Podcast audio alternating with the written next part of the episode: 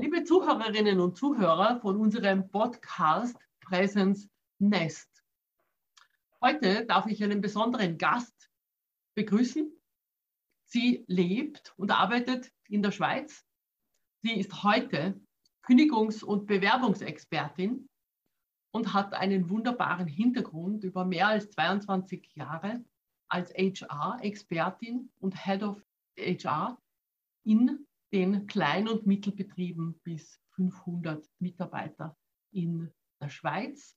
Sie zeichnet internationale Kontakt, internationale Erfahrung aus und was sie besonders schätzt, die Verbindung zwischen menschlichen, wirtschaftlichen und rechtlichen Aspekten, die ja heutzutage extrem wichtig sind, wenn wir nur an die aktuelle Situation denken mit Homeoffice einerseits und andererseits auch mit diesem Wandel zwischen den Hierarchien zu einem Führungsstil auf Augenhöhe.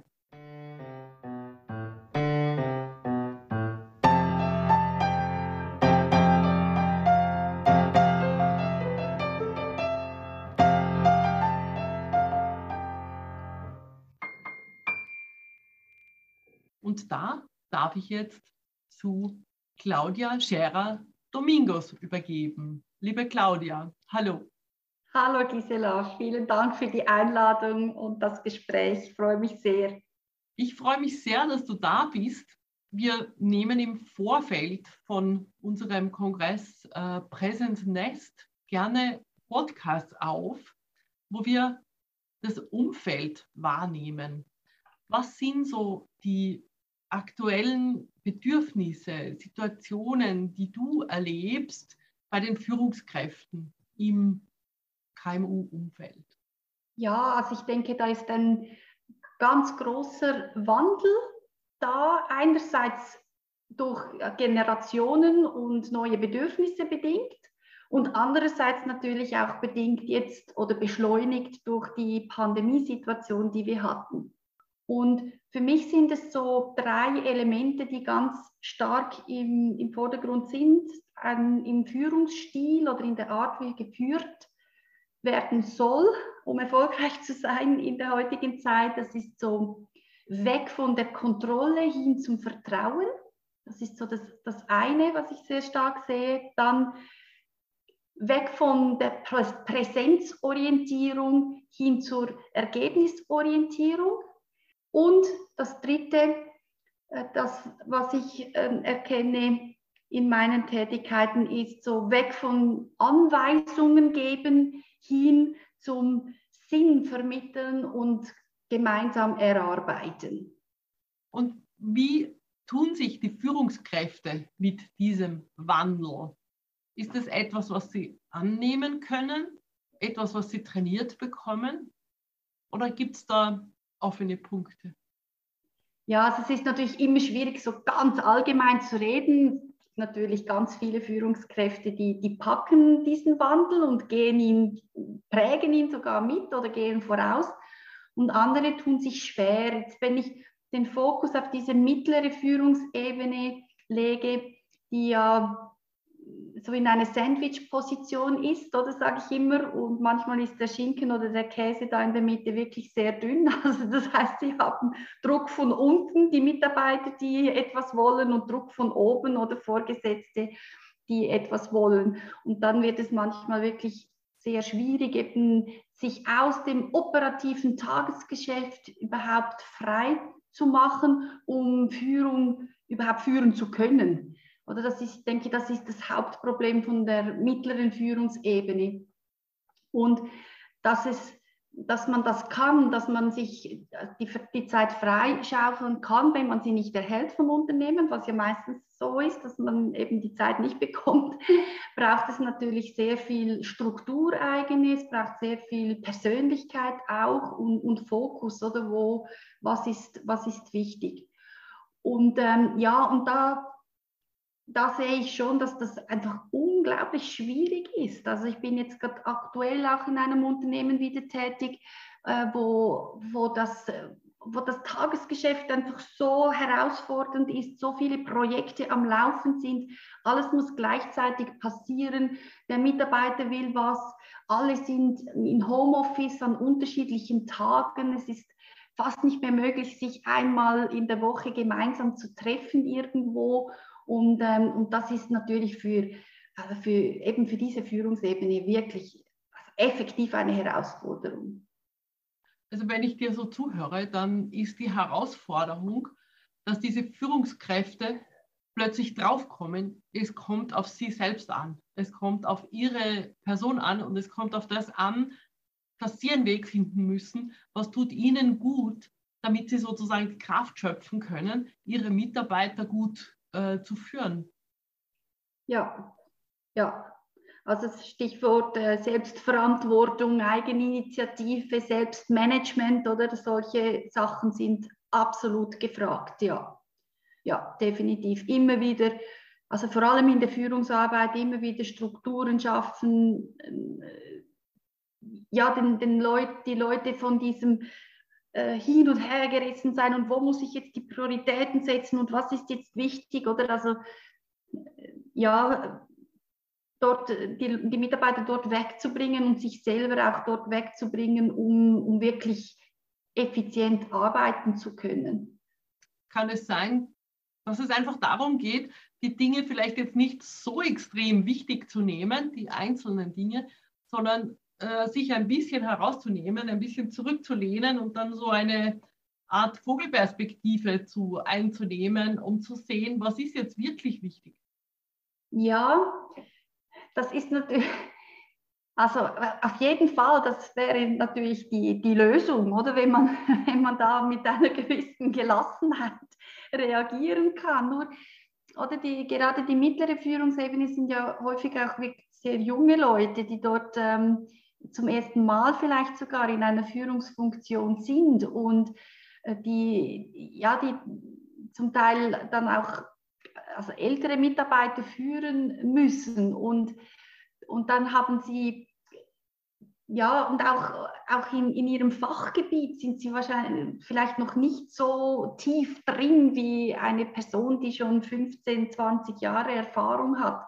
Und dann sind dann wirklich, also ich beobachte das jetzt äh, an, an zwei verschiedenen Orten bei, bei, zwei Kunden ganz intensiv. Dann sind auf der einen Seite die Kunden, die was wollen, die müssen natürlich bedient werden, aber dann eben auch die Mitarbeiter. Und das, das geht heute nicht mehr, einfach mit Anweisungen dann zu schaffen, mach jetzt mal das, oder? Und dann sei ruhig. Äh, ähm, oder äh, über Kontrolle oder eben einfach über die Präsenzzeit zu führen, das geht wirklich nicht mehr. Und, und das ist, das ist eine, eine große Sache, da diese Distanz zu gewinnen und wirklich die Priorität darauf zu legen, dass Vertrauen geschaffen wird, dass ähm, eben Ergebnisse klar und Erwartungen klar definiert sind ähm, und auch natürlich, dass auch der, der Sinn, weshalb jetzt Projekte ge gemacht werden müssen, weshalb jetzt der Prozess eingehalten werden muss, weshalb ähm,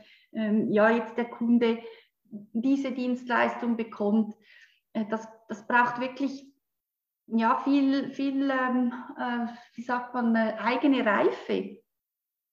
Es ist so der Wandel, wenn ich dir zuhöre, so vom Führen wenn ein Mensch jetzt neben mir sitzt und ich sage ihm, jetzt machst du das und wenn der fertig ist, dann kriegt er die nächste Aufgabe, so wie es früher technische Menschen, also im Außendienst bekommen haben. Und äh, ähm, jetzt kommt es also so aus meinem äh, Dafürhalten darauf an, einfach über Ziele zu führen, dass diese Menschen Ziele besprechen mit der Führungskraft und dann eigentlich sehr selbstständig schon arbeiten können. Das geht in die Richtung, wo du sagst, Vertrauen haben und dann einfach nur das Ergebnis abfragen, aber nicht immer sozusagen den kontrollieren oder die. Ja, ja, genau.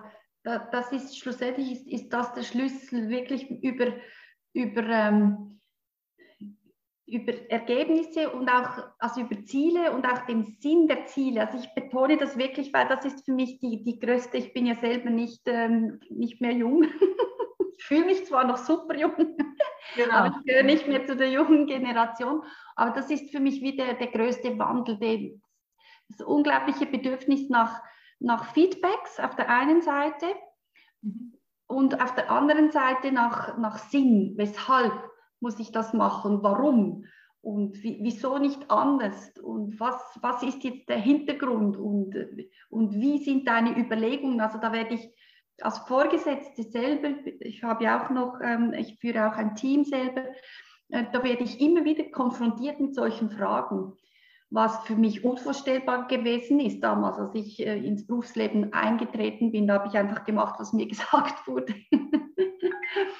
Genau. Und ähm, ja, und also das heißt, es braucht wirklich einen, einen großen Erklärungsbedarf und die Führungskräfte selber eben auch, die haben diesen Bedarf auch, weil sie ja selber auch zur eher jüngeren Generation gehören. Zur Zeit, also der Faktor Zeit äh, erscheint mir hier sehr wichtig zu werden, weil alle Erklärungsbedarf haben. Ja. Das heißt, Gesprächsbedarf haben. Ja. Das heißt, wenn ich dich jetzt so richtig verstehe, einer der Schlüssel kann sein, mehr Dialog zu führen, sich mehr Zeit zu nehmen, zu schauen, was ist jetzt, was ist Sache, was macht Sinn, wirklich mehr miteinander zu plaudern, sich dafür Zeit zu geben. Definitiv.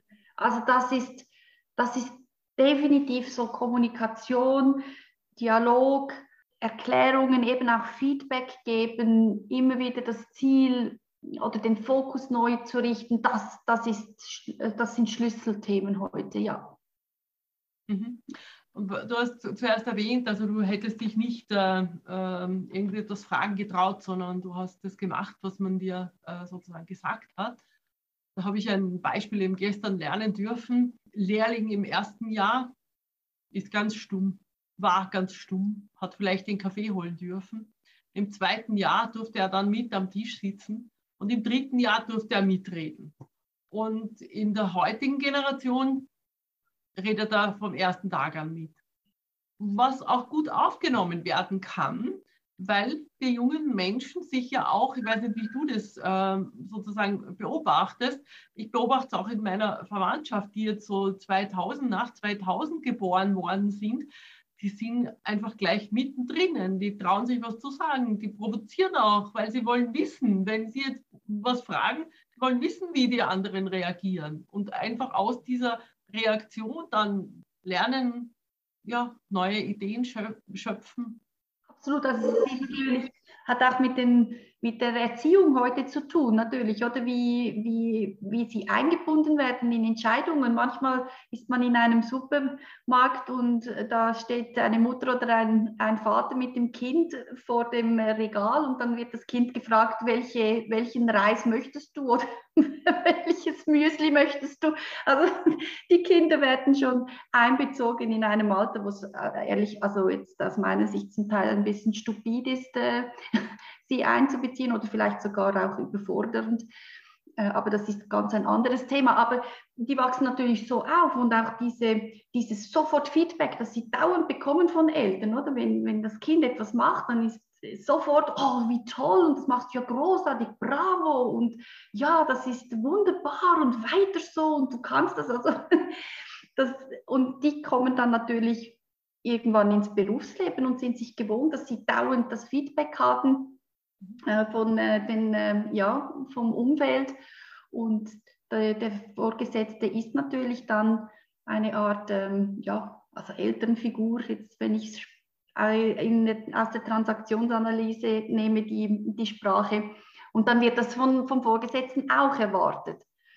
Und dann ist halt so, dass entweder ist, die, ist dann der Vorgesetzte aus einer Generation, der vielleicht oder die nicht gewohnt ist, solche Feedbacks laufen zu geben, oder sie sind gleich alt und haben beide das Bedürfnis, Feedbacks zu geben.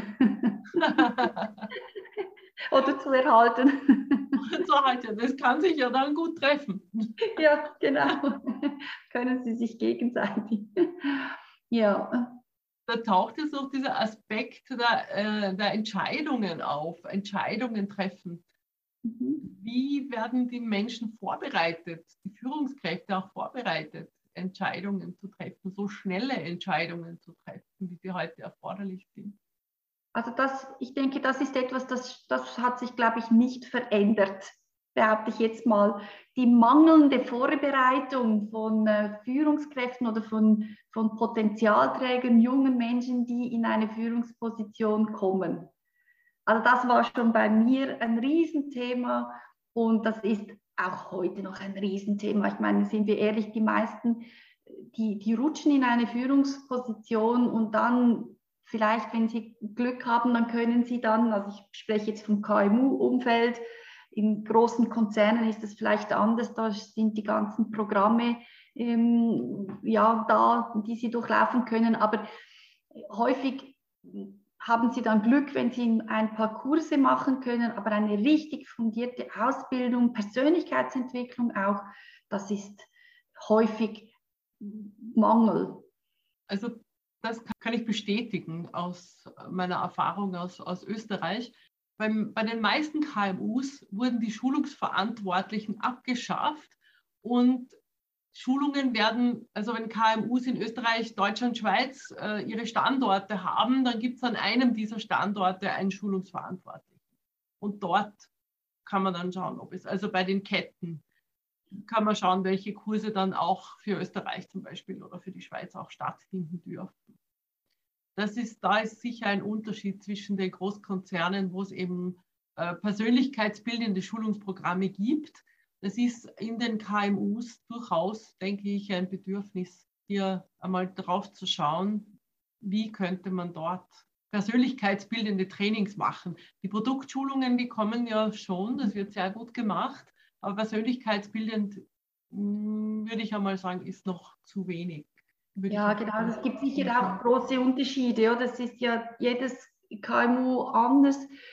Und, und trotzdem denke ich, dass diese, also jetzt wenn ich wieder menschlich, wirtschaftlich, rechtlich oder ähm, betrachte, dann wäre das definitiv wirtschaftlich gesehen eine großartige Investition und kein Kostenpunkt, eben Führungskräfte auch ähm, in der Persönlichkeit zu, zu stärken, weil die Anforderungen sind wirklich menschlich gesehen einfach sehr, sehr groß. Ja. Das, das, Generationenthema, das, äh, das Thema der, ähm, der Geschwindigkeit, die äh, Veränderungen, die dauernd stattfinden, neue Projekte, die dazukommen, Kundenbedürfnisse, die da sind und dann eben auch jetzt mit dem Homeoffice oder was ja jetzt sehr stark zugenommen hat, auch noch ähm, ja, die Themen von der Führen auf Distanz, sich nicht mehr persönlich äh, sehen. Und ähm, ja, definitiv wäre das ähm, eine Investition.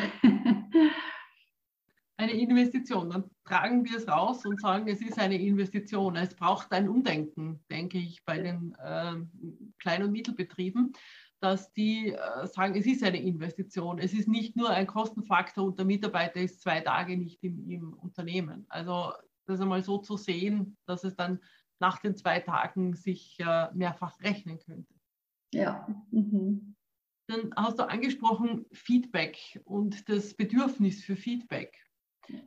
Das bringt mich jetzt irgendwie zu dieser Kultur, wann lobe ich als Führungskraft, wann lobe ich nicht. So, eine Ausspruch von uns eher so am Land, also nicht geschimpft ist schon gelobt genug. Ja? Und das ändert sich gerade so mit dieser positiven Psychologie in eine Richtung, wo das Lob extrem wichtig ist. Wie siehst du da die Herausforderung für die Führungskräfte, das zu lernen? Ja, also es, es geht heute nicht mehr mit eben, äh, ja, wenn ich nichts sage, dann, dann ist das positiv genug. Das, das reicht nicht mehr. Und die Balance ist natürlich zu, zu loben oder Feedbacks zu geben und auch Klarheit reinzubringen, also auch Grenzen aufzuzeigen, weil das ist, äh, das also es, es, geht ja nicht nur darum, Hauptsache glückliche Hühner, auch wenn sie keine Eier legen, oder? Also da, da, es braucht Anleitungen und es braucht auch ein Nein, es braucht auch Entscheidungen, die dann durchgesetzt werden, auch wenn es Widerstände gibt. Und da das ist wiederum für die mittlere Führungsebene unglaublich schwierig manchmal, weil es gibt auch Entscheidungen als Führungskraft, die ich vielleicht nicht trage, die ich nicht so getroffen hätte, die ich anders gefällt hätte. Und ich muss sie trotzdem durchsetzen. Und das auf eine äh, positive Art und Weise, so dass ähm, die Leute eben ja, das dann mittragen. Im Idealfall ist es möglich, das zu lernen mit der Mischung zwischen einer also Schulung außerhalb oder der, der, der Arbeit und natürlich Vorbildern, internen Vorbildern oder Mentoren oder wo, wo sie abschauen können, wie das am besten gemacht wird. Mhm. Da sprichst du das äh, Thema Mentoring an. Also ich habe es kennenlernen dürfen, Großkonzern und in verschiedenen Frauenorganisationen, wo wir das Mentoring aufgesetzt haben und äh, eben auch äh, zwischen, unter, zwischen Unternehmen, also so Cross-Mentoring zwischen, wo Mentor und Mentee in unterschiedlichen Unternehmen sind. Das ist die Frage an dich, wie siehst du das in den Schweizer KMUs? Gibt es da ein Mentoring-System, einen Plan oder ist das aufgesetzt? Ist das im Werden? Ähm, es gibt natürlich wieder Unternehmen, die haben das als System und, und äh, Programm ähm, in, intern installiert oder arbeiten mit externen Mentoren zusammen. Und die meisten, also so wie ich es auch selber erleben durfte, äh, sind das, das ergibt sich dann im, im Betrieb, dass man wie jemanden hat, also ich habe das ganz viel gehabt, dass ich gestandene Führungskräfte oder Vorbilder mir ausgewählt habe und dann ähm, die Nähe gesucht habe und dadurch gewachsen bin, dass ich wirklich in, zum Beispiel in Gesprächen dabei sein durfte und gehorcht habe oder gemerkt habe, wie, wie macht das eine erfahrene Führungskraft. Und dann habe ich mir das abgeschaut und habe dann mit meinen Ausbildungen meinen eigenen Stil daraus entwickelt. Und, ähm, und das ist, das finde ich, die beste Art und Weise, oder wie man, wie man wachsen kann. Und ja, und da gehören beide dazu. Ich denke, natürlich gehört es dazu, dass man Vorbilder hat im Unternehmen, aber natürlich auch die Offenheit der Jungen dazu oder äh, der jungen Führungskraft eben auf, auch aktiv, proaktiv auf solche ähm, zuzugehen und, und ja, die Nähe zu suchen und, und an ihnen zu wachsen. Du sprichst da einen wichtigen Punkt an, denke ich, diese Eigeninitiative, dass man sich sagt, ich möchte lernen, ich möchte aus mir was machen, ich schaue mir etwas ab und ich suche mir die Menschen, die, von denen ich was lernen will und lernen kann. Das ist natürlich ein wunderbarer Zugang und äh, muss sagen, bin auch mit diesen Talenten und Gaben sozusagen ausgestattet, aber wir lernen dürfen, dass es sehr viele Menschen gibt, die durchaus äh, talentiert sind und viel einbringen können, aber sich nicht trauen. Ja? Und da glaube ich halt, braucht es diese Ermutigung und da braucht es ein bisschen eine Struktur wo der weiß, in unserem Unternehmen, in unserer Kultur ist es klar, da gibt es ein Buddy, da gibt es einen Mentor, da gibt es ein Mentoring-System, da gehe ich zu meinem Chef und sage, ich möchte einen Mentor haben. Ähm, ja, also wie, wie würdest du das sehen? Wie, wie holt man die verschiedenen Menschentypen sozusagen da herein? Ja, also ich denke, der Schlüssel ist Vertrauen das Wichtigste ist natürlich, dass, dass ich merke, eben als junge Führungskraft, ich kann da Vertrauen haben in die Person. Und das strahlt dann wiederum die andere Person auch aus, oder? Oder, oder zeigt das auch, indem das einfach gewisse Regeln eingehalten werden, oder? Ja. Und da denke ich mir, das ist dann wiederum in, in KMUs wieder einfacher, dass man nicht so, ja, weil da weniger Politik gemacht wird oder in den Konzernen ist ja ein Teil der Arbeitszeit reserviert für Politik. Und in den KMUs ein bisschen weniger. Also das ist jetzt, ich bin jetzt wieder am Pauschalisieren und äh, ja, es ist selbstverständlich nicht in jedem so. da kommt die Schweizerin durch, merkst du? Ich muss immer ja. wieder relativieren, wenn ich. ist ja gut so. Jetzt möchte ich den äh, Punkt ein bisschen umkehren. Also diese mittelständischen Unternehmen, wir sagen so mittelständische oder Klein- und Mittelbetriebe, wollen ja auch neue Talente an Land ziehen. Sie wollen ja die jungen Menschen bekommen, die jetzt wirklich talentiert sind. Also ich sage jetzt nicht die, die die besten Zeugnisse haben, sondern die, die talentiert sind für einen bestimmten äh, Arbeitsbereich.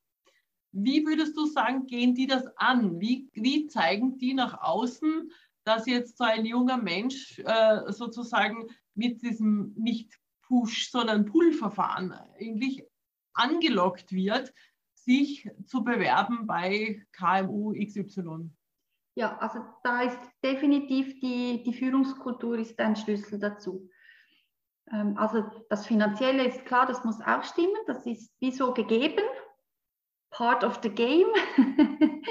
Ohne das, äh, also wenn ja, aber ich denke, wichtiger als, ähm, als das Finanzielle ist tatsächlich die, die Führungskultur und zwar eben, dass ich Sinn habe, dass ich mitbestimmen ähm, kann oder mitreden kann, äh, dass ich Vertrauen habe und mit dem Vertrauen wachsen kann und Spaß. Also das sind für mich die, die Schlüssel, die junge Führungskräfte oder junge Talente generell suchen, wenn sie in ein Unternehmen, ähm, ja, sich für ein Unternehmen entscheiden. Mhm. Also Sinn, Vertrauen und Spaß.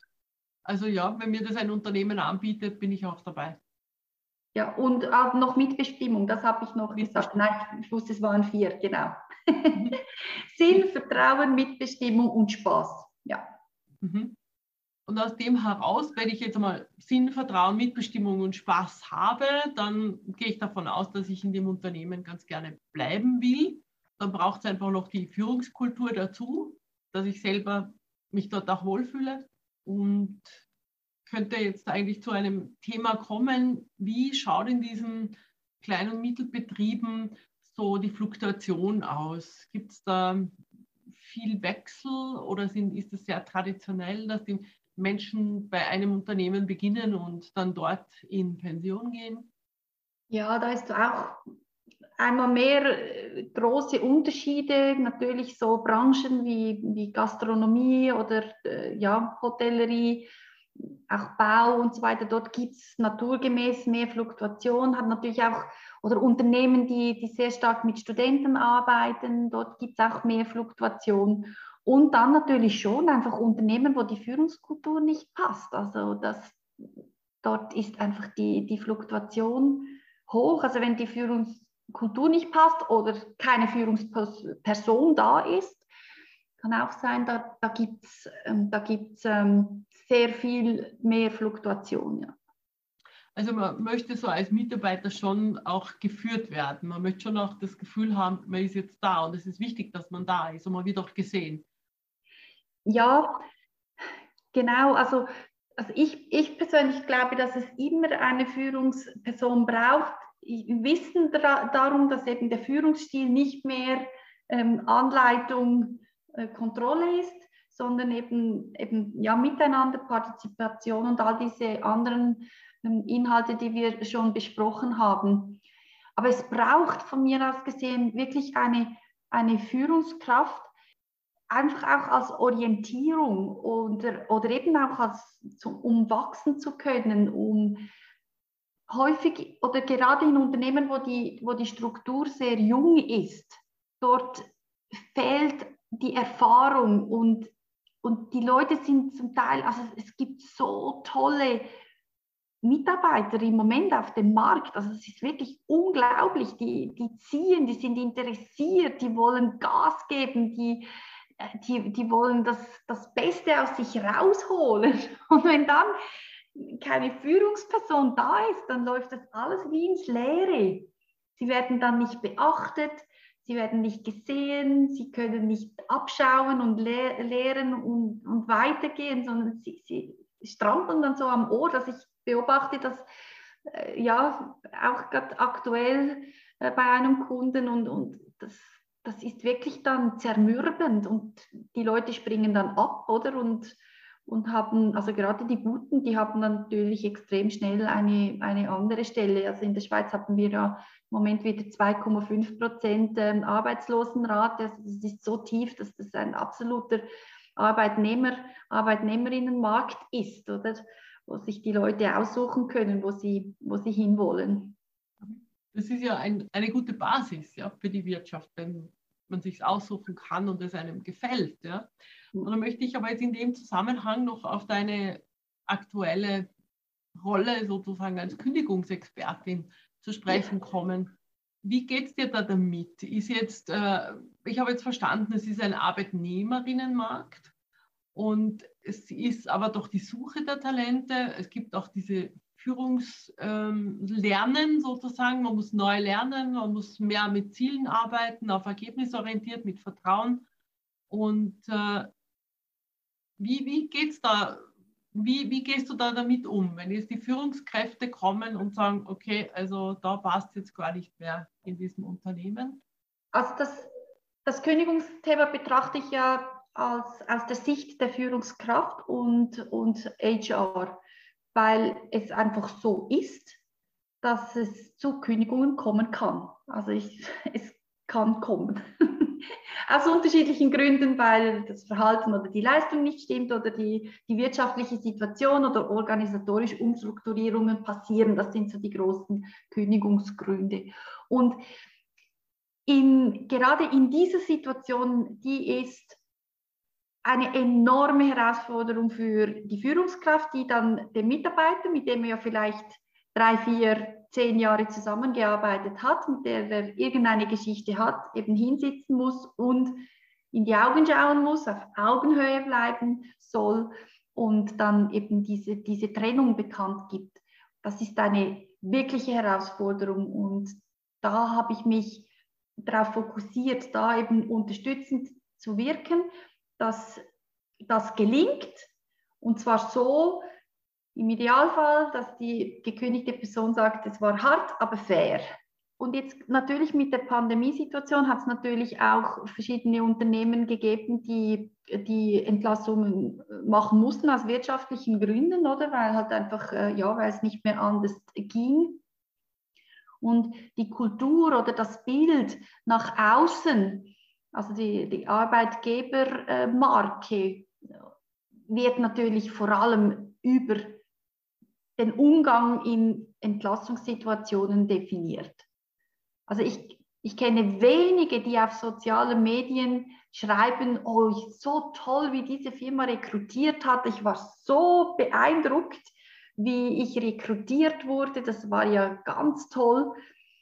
Aber es gibt ganz viele Mitarbeiter, die eben auf sozialen Medien schreiben, wenn sie enttäuscht sind vom Arbeitgeber oder wenn sie einfach vor die Türe gestellt wurden oder mit ihnen nicht einmal ein Gespräch geführt wurde oder wenn sie die, ja, wenn sie ein, genau, also da, da, das wird dann wirklich publiziert und, und das schadet dann natürlich dem Unternehmen und gerade in einem solchen Markt, wie wir ihn haben in der Schweiz, ist es enorm wichtig, dass ich eine, eine gute Reputation habe nach außen und wenn ich dann neben den Mitarbeiter ersetzen will, dass ich dann wirklich auch die Guten finde oder die dann zu mir wollen.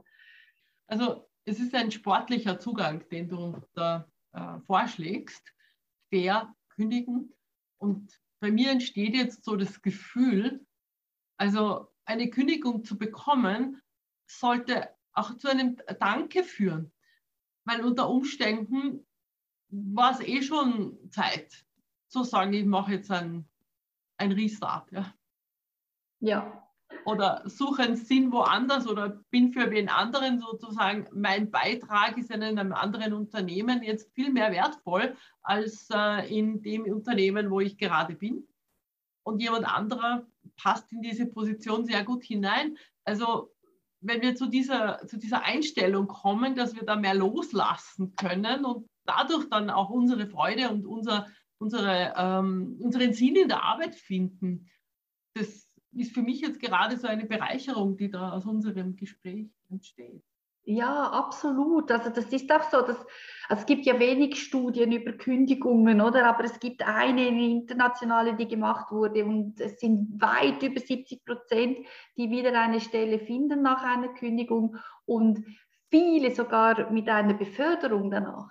Und auch ich selber, ich, ich habe ja insgesamt äh, mehr als 1000 Kündigungssituationen begleitet und ich habe auch immer wieder Mitarbeiter dann wieder getroffen und die, die, sind, die sind in höheren Positionen, zum Teil sogar in Geschäftsleitungspositionen oder Teamleitung oder was auch immer äh, sie wollten und denen geht es wunderbar und bestens.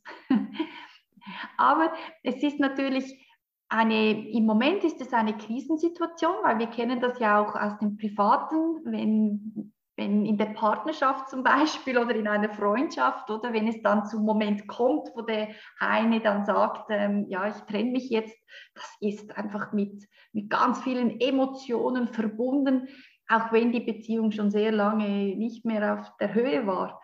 Ja, und so ist es auch im Geschäftsleben. Und, und dieser Moment, da braucht es nochmals, also dieser Moment ist eine Krisensituation und für Krisensituationen braucht es nochmal eine spezielle Vorbereitung.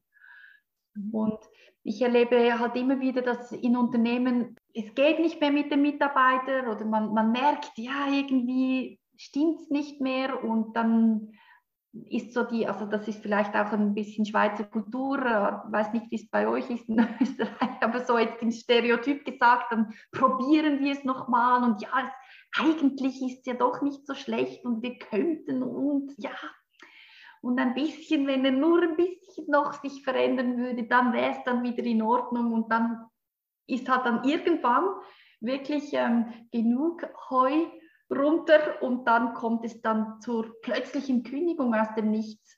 Und dann wird sehr viel äh, Geschirr verhauen und dann kann es eben zu diesen Imageverlusten kommen, es kann zu Rechtsfällen kommen und zu äh, ja, Ressentiments, die eigentlich gar nicht notwendig gewesen wären. Mhm. Und deshalb sehe ich dort oder auch als, als HR habe ich dort immer einen großen Hebel gesehen, wenn ich in diesem Prozess unterstützen konnte, konkret auch die Führungskräfte. Mhm. Vielleicht ist es doch besser, nicht immer zu warten, bis es zu spät ist, ja. sondern laufend Gespräche zu führen und zu erkennen, das passt jetzt nicht mehr so ganz und gleich im ersten Moment dann innerhalb des Unternehmens einen anderen, eine andere Position für diesen Mitarbeiter zu suchen. Ja, es gibt ganz viele Möglichkeiten, wie man, ähm, wie man wegkommt von einer Kündigung, oder? Das ist wirklich erst das, das, das allerletzte. Es gibt ganz viele Möglichkeiten und zu einer, also zu einer guten Führungskultur gehört definitiv auch eine Trennungskultur. Also das ja. ist ein wichtiger Bestandteil, dass das transparent ist, dass die Mitarbeiter wissen und auch die Führungskräfte, was ist der Rahmen, äh, wie, wie ist der Ablauf, der Prozess, äh, wie, was wird erwartet von mir, wenn der Mitarbeiter mal nicht die Leistung oder das Verhalten bringt, das erwartet wird. Ja, und das fehlt ganz viel. Also die Führungskultur ist ja häufig nicht, ähm, nicht definiert und eine Trennungskultur, die, die fehlt meistens gänzlich. Das empfehle ich natürlich extrem, ähm, da so wirklich etwas zu definieren, dass das ganz klar ist für alle.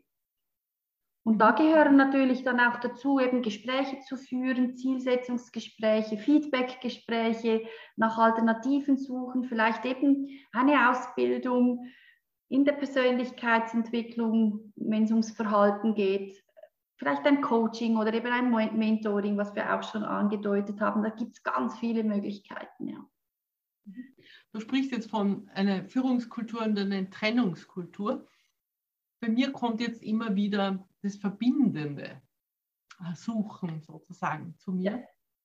Das heißt, im Trennen auch immer noch in Verbindung zu bleiben. Also auf Augenhöhe zu sagen, jetzt passt es hier jetzt nicht, aber es passt dort und dort. Also wirklich die Stärken dieser Person vielleicht herauszustreichen, um zu zeigen, wo, wo ist der Platz, wo macht es Sinn hinzugehen. Also auch zu ermutigen, es gibt eine Weiterentwicklung für eine Person, die für einen Mitarbeiter, der vielleicht jetzt hier nicht so glücklich mehr ist, ja, und der Chef damit dann auch nicht mehr so glücklich ist.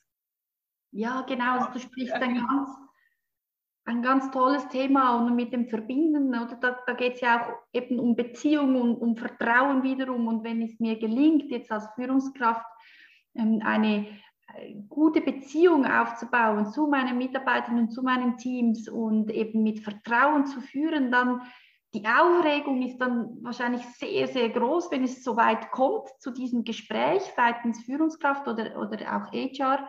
Aber wie das der oder die Gekündigte dann aufnimmt, ist komplett anders, als wenn die Beziehung schon verhärtet war oder fast nicht existenz war, kein Vertrauen da ist, oder dann ähm, äh, wird das häufig als sehr unfair ähm, empfunden oder die, äh, eine Kündigung. Ja, also da sind wir wieder bei dem, was wir vorhin auch schon erwähnt haben. Es ist so wichtig, eben nicht über Kontrolle zu führen in der heutigen Zeit, sondern über diese Vertrauen, aufgebautes Vertrauen, Beziehungen zu, zu führen. Also führen ist Beziehungsarbeit, führen ja. ist Vertrauen aufbauen. Und da sagt ja der Stephen Covey, die Schnelligkeit des Vertrauens. Also wenn ich ein Team habe, in dem vertraut wird, den Mitarbeitern vertraut wird und es ist eine Krisensituation, dann haben die das Selbstvertrauen, sie können jetzt agieren, so wie sie glauben, dass es richtig ist. Und es wird im Ende einer Situation äh, gesagt, super, dass du so schnell reagiert hast, was in einer Kontrollsituation nicht möglich ist. In der Kontrolle würden alle warten, bis die Kontrolle da ist und bis jemand sagt, jetzt leiste mal erste Hilfe. Ja. Also das, ja, für, ja, mhm. das ist ein, ein, ein unheimlich interessant jetzt unser Dialog, wie sich das dorthin entwickelt, wo wir so Schritt für Schritt äh, zu den neuen Werten kommen oder zu den neuen Werten gekommen sind. Das ist eben das Vertrauen, das Sinn, Beziehungsarbeit, Augenhöhe und ja. sozusagen auch in, äh, in, in sich selbst nicht so ein Manager oder eine Führungsperson zu sein, sondern eigentlich ein Leader zu sein und zu erkennen, wann bin ich der Leader und wann ist aber vielleicht auch mein Mitarbeiter der Leader. Wenn ich jetzt Radfahren gehe, dann ist der Mitarbeiter vielleicht der Leader, weil der trainiert jeden Tag und ich vielleicht nicht. Ja, ja, ja genau. Oder wenn es darum geht, ähm, ich weiß nicht, ähm, irgendwie einen, Post zu kreieren, um, um ähm, Mitarbeiter zu gewinnen, oder? Also dann, dann macht nicht ich das, sondern dann dann soll, soll das, kann das zum Beispiel ein Mitarbeiter den Lead übernehmen, oder? Ja, genau, da gibt es genau. Ganz viele Beispiele. Ja. ja.